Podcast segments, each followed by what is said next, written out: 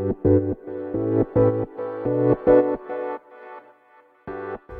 はようございます。なつきです。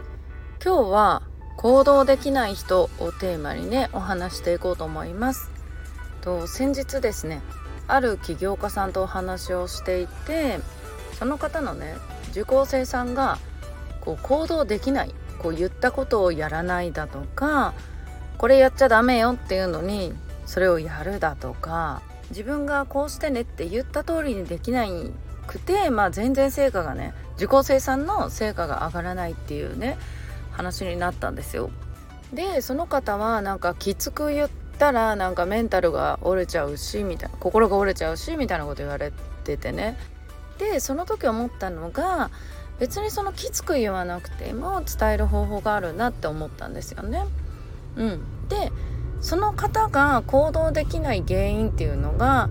私はね他にあるんじゃないのかなっていうふうに思っててその起業家さんはね自分が教えられた通りにまあ例えば SNS の発信にしてもなんかこうブログとかメルマガとかねまあそういうなんか細かい仕組み作りにしても言われた通りにねこう全部もうコミットしてもうがむしゃらにできた。でね自分が成果が出たからそれを人にね教えるっていうことなんだけども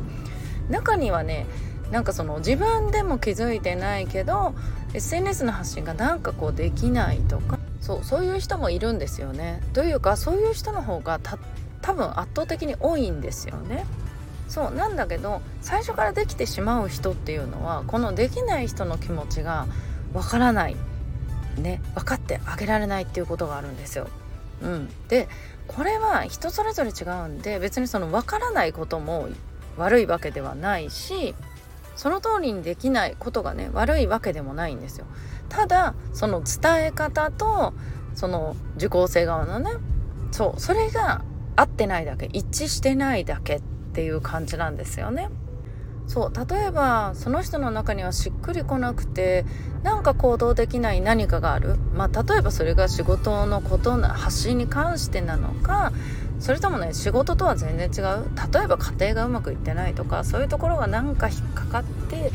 こうなんか行動にね制限をかけてしまっているだとか。そういくらその先生とかねメンターとはいえ全員が必ずねあの話してくれるとは思ってないんですね私は。でまあ私はそれをね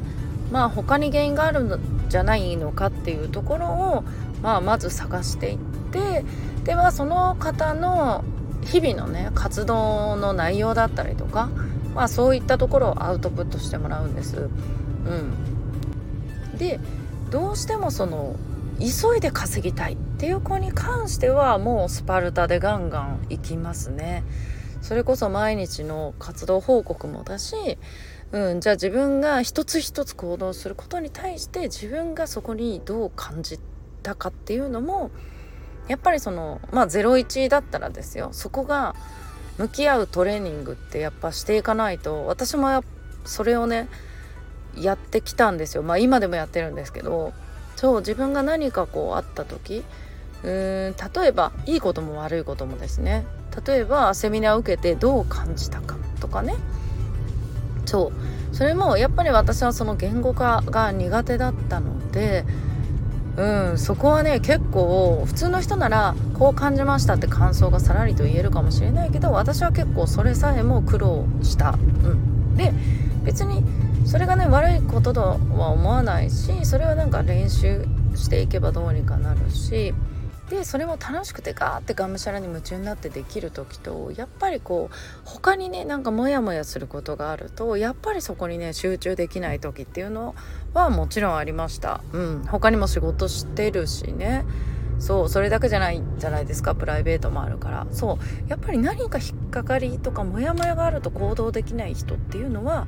うん、結構いるんですよ。うん、じゃあそこからどうするかって言ったらじゃあその時にどう対応していくか。例えば相手が悩みを言わないにしても、うん、例えばこうやる気が出ない時はこういう方法があるよとかそう言ってなくてもそれを見抜いて、まあ、いろんな方法を伝える、まあ、例えばその方に向けてではなくねそう他の人に向けて言ってみるだとか、うん、でやっぱりあとはその理解者になってあげるっていうことはうんめちゃくちゃ重要なんじゃないかなと思います。うん私がやっぱりその今のね師匠とかもやっぱり厳しいこととか何こう多くは語る方じゃないのでまあ淡々とあのアドバイスをいただいてもあやっぱり自分のこと見ててくれるんだなって些細なところでそういうのが分かるんですよね。そう。するとなんかやっぱりそれを裏切っちゃいけないなとかそうこんなにね一生懸命考えてくれてるのにそう自分は頑張らなきゃとかね。そうそう。だからその私は見てるよっていう姿勢は私はその受講生に対してもそう絶対にあのアピール アピールっつったらおかしいけどね。そうそうでもやっぱり言わないとわからないから適度にメッセージを送るとかね。そうそう。その方に合わせてやってるっていう感じですね。そう。でそういうのもあってグループ形式にしない、うん、一人一人に合わせてやってるっていうところもあるんですよね。そう。どうしてもグループ形式だとまあ上手な人はねもちろんそれでできるんですけどそう。あの私ついていけないしってやっぱり落ち込んじゃう人もいるしみんなのスピードがねそれぞれ違うんで。そう。でもグループにしても個別にしてもやっぱり一人一人見てあげる見てるよっていう風に相手にも伝えることがすごくね自分にとっても良かったし私も受講生さんがそれで成果をね今出してるんでそ